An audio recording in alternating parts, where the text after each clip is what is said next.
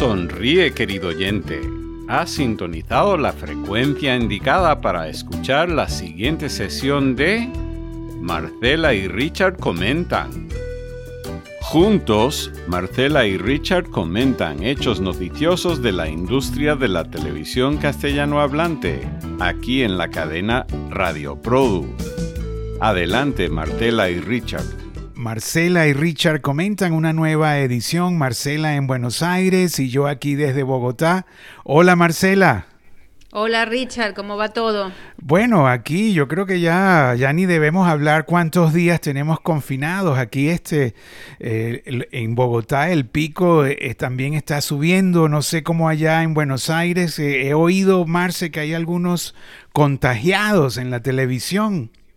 Sí, bueno, es que aquí en Buenos Aires está en Argentina en general, pero particularmente en la ciudad de Buenos Aires y Gran Buenos Aires, donde se concentra la mayor parte de, la población, eh, ahí estamos en el pico y de manera que, claro, se empiezan a conocer contagiados que son celebridades o personas conocidas o como en el caso de la productora de la la productora de Marcelo Tinelli de su productora La Familia este, así que probablemente porque ya se había anunciado que, que Showmatch iba a regresar pronto a Canal 13, a el 13, pero sin el bailando, sin el bailando por, por un sueño por el momento, para, para, para tener más de para, para hacerlo. Que, Marce, ese fue el mismo bailando que, eh, que clausuraron prácticamente en Chile, ¿fue así? Exacto, sí, porque em, la familia, o la FLIA, en realidad esa es la FLIA porque está eh, abreviado, tienen los derechos de Bailando por un Sueño. Se lo vendieron a la productora Lateral de Martín Cárcamo, que lo produjo para Canal 13 de Chile. Ellos lo habían empezado a producir antes de la pandemia, lo tuvieron que parar y luego lo retomaron en mayo eh, con un protocolo. Eh, justo fue que a la semana Chile eh, dio como marcha atrás o, puso una cuarentena un poco más estricta porque estaban subiendo muchos los casos. Entonces la autoridad sanitaria, además impulsado un poco por las denuncias de los propios televidentes que, que veían que no se guardaba el distanciamiento social, la autoridad sanitaria fue al canal y bueno, prácticamente sí, lo clausuró y la semana pasada ya el canal dijo que bueno, se, dejaba de hacer. Bueno, pero entonces entiendo que lo cierto es que los casos de contagios con el coronavirus ya está llegando pues a algunas eh, televisoras. Nosotros hace algunas semanas también reportamos un caso con la este corresponsal de Telemundo en Washington, ¿no? Este Cristina Londoño y, bueno, le hemos hecho el seguimiento, pero aparentemente eh, se ha recuperado, no, no tenemos más información al respecto. Y, pero bueno, y las noticias, este, hoy la, semana estuvo movida, ¿no? Eh, sucedió Conecta Fiction, las mujeres de Guagua, eh, las guaguitas, como las llaman cariñosamente, tomaron también una parte del evento con un con unas conexiones online eh, donde todas anunciaron varios proyectos. ¿Tienes algo de eso, Marcela? Mira, Conecta hizo una sesión con productores chilenos. Eh, el año pasado Chile de hecho fue país de honor, esta vez hicieron una sesión con ellos, de hecho el Conecta arrancó presentando Inés del Alma Mía, lo comentamos en el podcast de la semana pasada, una coproducción entre Chilevisión, Televisión Española y Boomerang sobre un libro de Isabel Allende que va a estrenar este año. Eso fue con lo que arrancó este, Conecta este año. Eh, pero además en esta sesión de productores chilenos, em, lo que quiero comentar o destacar es que hubo dos productoras eh, que lograron hacer eh, series en alianza con compañías de Europa y con distribuidores internacionales. Una es el caso de Parox, que hizo Héroes Invisibles con Ile de Finlandia, distribuida por Eco Rights.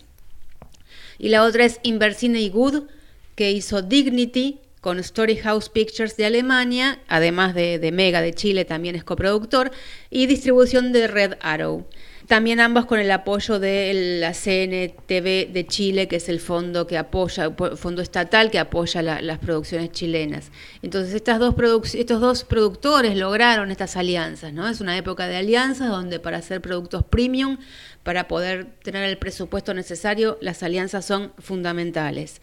Eh, Parox, Héroes Invisibles, bueno, es algo que ya viene distribuyéndose, es algo que se terminó hace uno o dos años la nueva, o sea, lo, interesante es que ellos lograron en las historias poder conectar a Chile con los países europeos. Héroes Invisibles es la historia del diplomático finlandés que ayudó a escapar al, exilio a muchos perseguidos de la dictadura de Pinochet durante la, la, década del 70.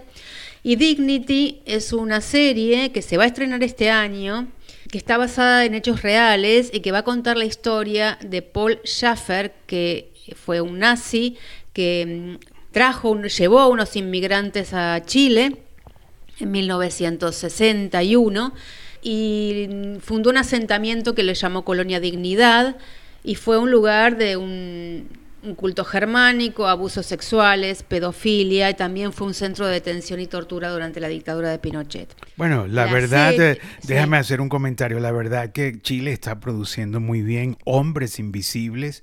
Eh, yo tuve el gusto de verla ahí en la Embajada de Finlandia, estamos hablando a principios de los años 70, durante el golpe de Pinochet.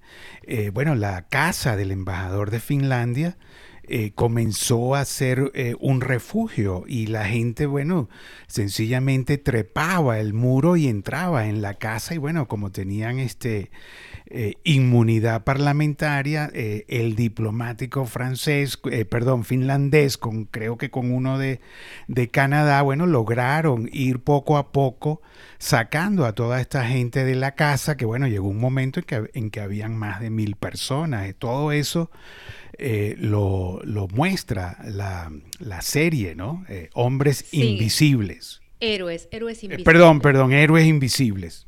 Y incluso él tuvo que hasta, digamos, tuvo que enfrentarse a los propios colegas suyos, digamos, por lo que estaba haciendo, pero él este, lo hizo, ¿no? Por eso son estos héroes invisibles de, bueno, estos momentos tan terribles que tuvo América Latina, ahora en particular en Chile en esto.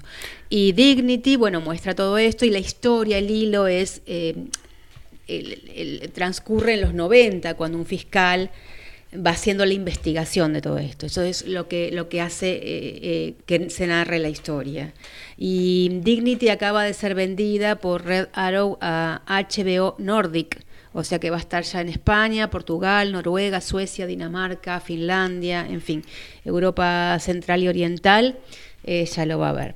Yo debo comentar también, este, Marce, y bueno, perdona que te interrumpe, pero ya que estamos hablando de algunos contenidos, yo que bueno, que durante esta pandemia he tenido que trabajar más por, bueno, varias razones, sobre todo eh. Este, pero bueno, este fin de semana, la verdad, tuve tiempo de retomar eh, mis series de Netflix, que prácticamente todas las semanas me, me hacía un maratón. Y, y, fíjate, Marcela, te tengo que contar que la verdad me encantó, me encantó Coisa Mais Linda de Brasil, de la productora Pródigo, Pródigo Films. Yo había visto la primera temporada en Netflix que se llamó este, The Most Beautiful Thing, o sea, Coisa Más Linda, pero en inglés. Pero esta de repente, yo abro mi Netflix y vi eh, Girls from Ipanema, eh, yo tengo mi suscripción de Netflix en, Estados Unidos y bueno, no sé por qué, pero me ponen los títulos en inglés. Yo, yo creo que tengo una versión internacional. Pero no conectaba porque esta, The, The Most Beautiful Things, eh, que, que, vi la primera temporada, además que me encantó, porque bueno, los brasileros tienen una forma de producir la verdad que muy buena y, con unos personajes y una historia que inmediatamente te agarran. Y allí quedó la primera temporada, te estoy hablando, no sé, hace por lo menos ocho meses o algo de eso. eh, eh, la primera temporada termina, bueno, en, un, en, uno de los hombres celosos que le dispara a su esposa y le dispara a la protagonista. Y ahí quedan ¿no? las dos mujeres heridas de bala en, la playa de, de, Ipanema, en Río de Janeiro, después de ocho capítulos intensos de una belleza, porque son historias muy, muy humanas, ¿sabes? Donde este, eh, está bien claro cómo conectar a un público, ¿no? Que son personajes de una, de una grandeza y una belleza. Además, estas son mujeres en, a finales de los años 50, cuando las mujeres no tenían derechos, por lo menos no los derechos estos que, que, ahora, bueno, tienen de ser elegidas, de, o sea, ya inclusive eran, estaban sometidas al esposo, no podían tener ni siquiera una propiedad, o sea, era una cosa... Mm.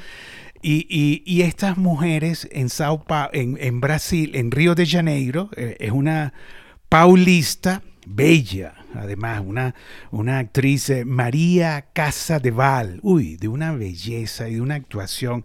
Mira, una serie súper bien dirigida, con una historia de amor, con unos personajes increíbles. Bueno, eh, para hacértelo corto, me vi toda eh, parte de la noche del sábado y, y, el domingo en la mañana, inmediatamente apenas me levanté, la continué y vi la segunda temporada de Coisa Más Linda. Una belleza, la verdad. Eh, ahí está, bueno, es creada por Giuliano Cedroni, eh, Kaito Ortiz la dirige junto a una mujer también, Julia Resende. Y bueno, y los actores, como te dije, María Casadeval, Leandro Lima, eh, Fernanda Vasconcelo, Mel Lisboa. Y el productor, el productor es Francesco Civita, que no sé si es de la familia Chivita, los dueños del, grupo Abril, ¿no? que eh, son, bueno, uno de los grupos más importantes de comunicación. Bueno, pero esto te lo quería remarcar porque eh, tuve de nuevo tiempo de ver Netflix. Y volviste a ver producciones brasileras. Vos sabés que ahora que me decís eh, esto de que no podías parar y que te levantaste al día siguiente con, ganas de seguir viéndola, eh, estuve hablando con José Manuel Lorenzo, el expresidente de, de DLO de, de España, de la productora de Dime quién soy. Dime quién soy es una coproducción entre Movistar y mm, Telemundo Estudios con producción de DLO, eh, que hizo esta, esta serie que es la primera vez que la, está basada en una novela de Julia Navarro y recorre parte de la historia de Europa con, su personaje central que es una mujer. Eh, y él me decía que la primera vez que leyó este libro, el libro, la obra literaria, eh, no pudo parar. Y lo leyó en dos días. Y dijo, yo así quiero que se pueda ver esta serie, que la gente tenga ganas de ver la serie de esta manera, sin poder parar, siempre queriendo seguir. Es la primera vez que Julia Navarro acepta que una obra literaria suya sea llevada o adaptada a, la pantalla, ¿no? Eh, y dice que, bueno, Julia ahora está, es una de las más entusiastas de la serie y le dijo al productor que, bueno, que ella cree que en la serie los, los televidentes van a ver su libro. Lorenzo me reveló algunas cosas interesantes de la serie, eh, de, la de cómo lo, produjeron. Eh, ellos terminaron, tuvieron la suerte de terminar de grabar tres semanas antes del inicio de, digamos, la, parte, digamos, cuando arranca la pandemia. Bueno, arrancó un poco antes, pero cuando se vuelve pandemia, ¿no? A mediados de febrero en Europa.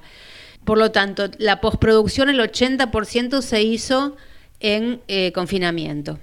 Y, eh, y, pero ya está terminada, Marcela. La grabación está terminada, ahora el 80% ya está todo. Las mezclas sí las van a hacer en forma presencial ahora, porque ellos ya están volviendo a los estudios, y los doblajes también, los doblajes, de los doblajes que se, que se hacen de los audios que, de repente no salieron bien y eso. La verdad que me alegra, no, eh, lo que quería era agregar que me alegra por Lorenzo, porque Lorenzo la verdad es uno de los productores veteranos de, de España, independientes, con muchas películas, y muy amigo y, o conocido bastante de Marcos Santana, el presidente de Telemundo Global Studios y también Telemundo Internacional Studios. Hay dos entes allí que se mueven eh, en Telemundo, ¿no? El, el, internacional, que bueno, que ya tiene tiempo con Marcos, y el nuevo, el Global, donde bueno, hay un poquito más de eh, yo, yo no sé si de, más presupuestos o más alcance global, casi como su nombre lo llama, pero bueno,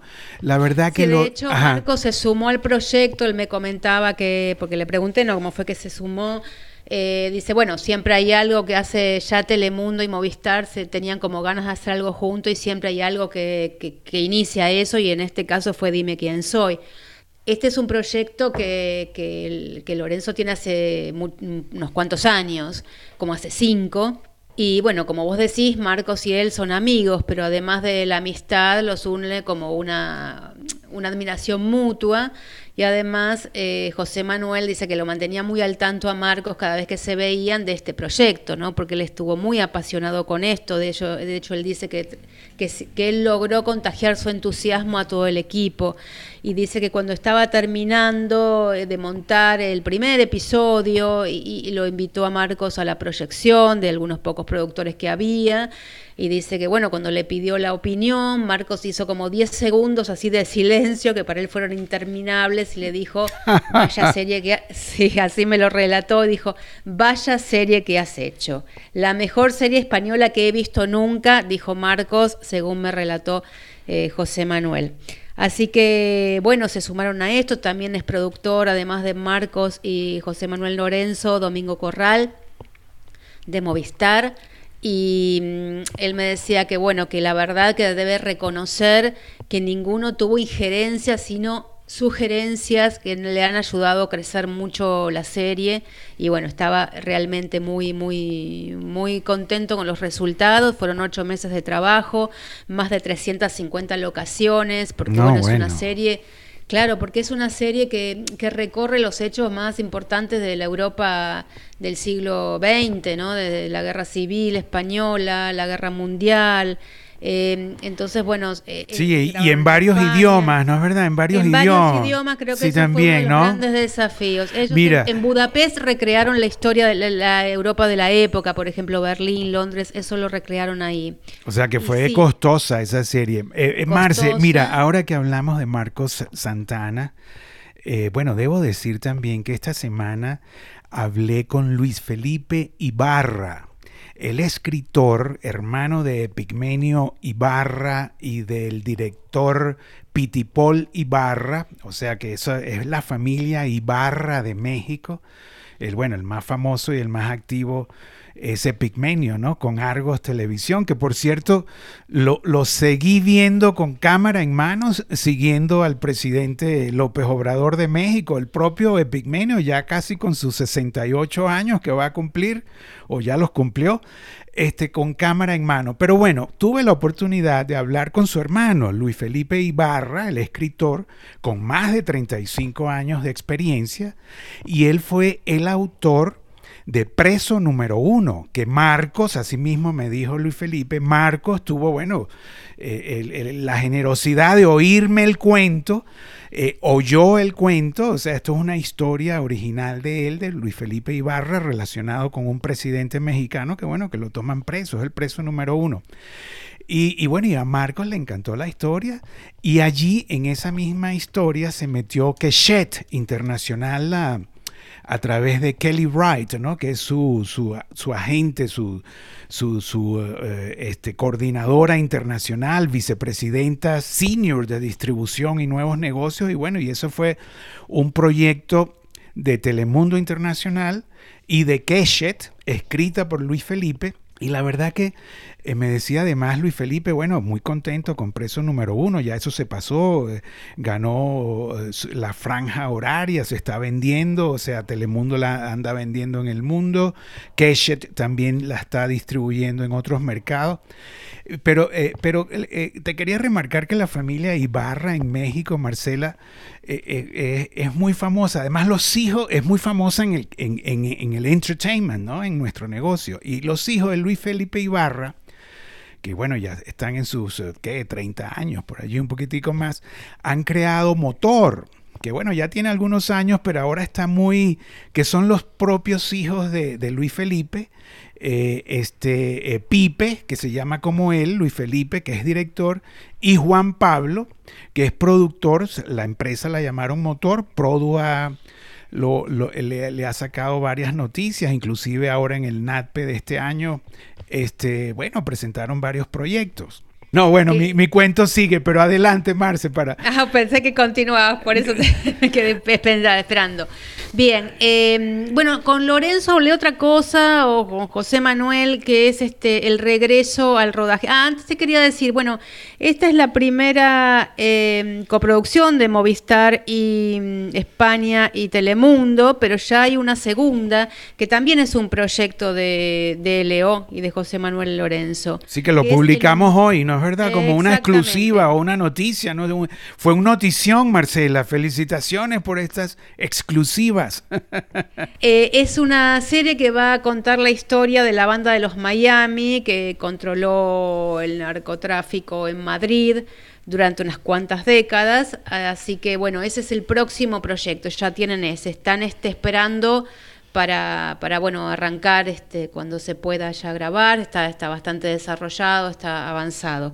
Así que bueno, ese, pero ellos están arrancando, DLO va a arrancar ahora, mejor dicho, va a continuar, va a retomar, porque en España ya están retomando. De hecho, el webinar que estuvo la semana pasada, eh, moderado por Aliana González, que fue justamente cómo están retomando las productoras españolas las producciones. Lo que se están retomando son las tiras diarias eh, son historias más corales, eh, entonces tienen más eh, actores, hay más posibilidad de reescribirlas, hay posibilidad de, bueno, si algún actor se contagia, poder reemplazarlo.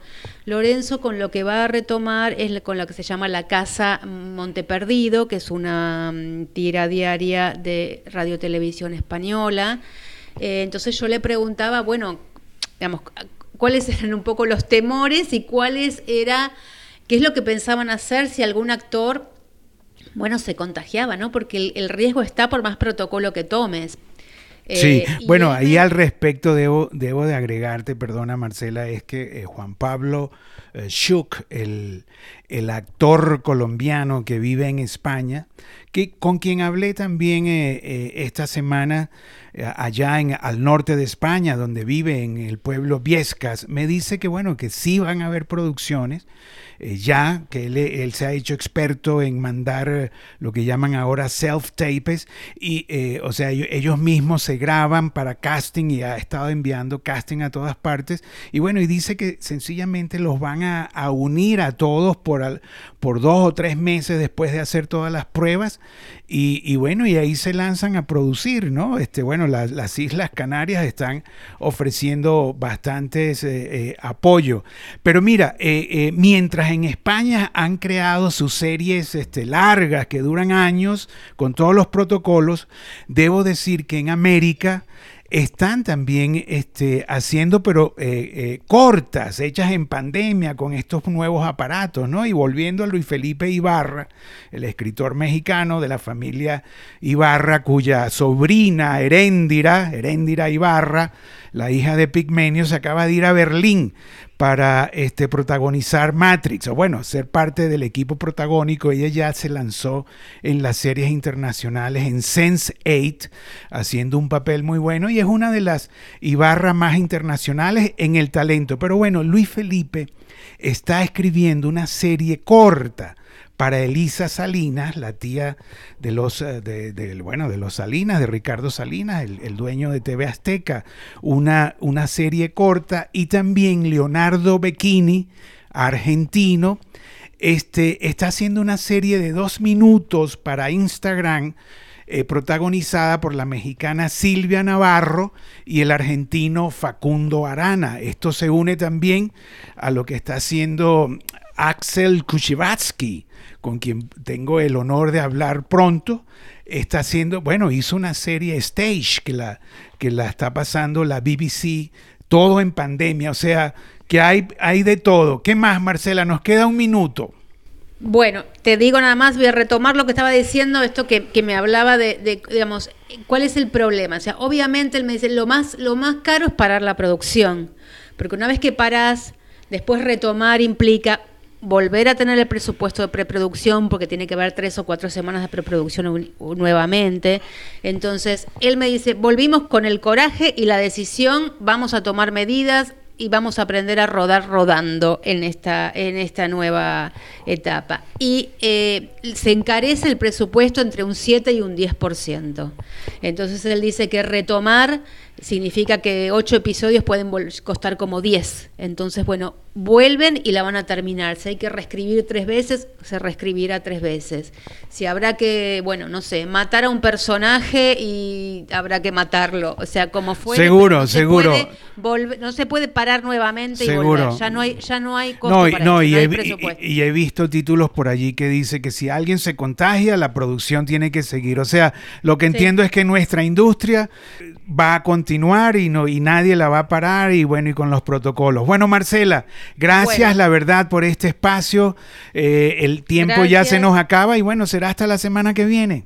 Hasta la semana que viene. Bueno, gracias y continuamos con Marcela y Richard. Comentan eh, informaciones de la industria exclusivas. Hasta luego. Querido oyente ha sido otra sesión de Marcela y Richard Comentan en la cadena Radio Produ. Escúchanos o suscríbete gratuitamente vía Apple Podcasts, Google Podcasts, Radio Public, Stitcher, TuneIn o directamente en radioprodu.com.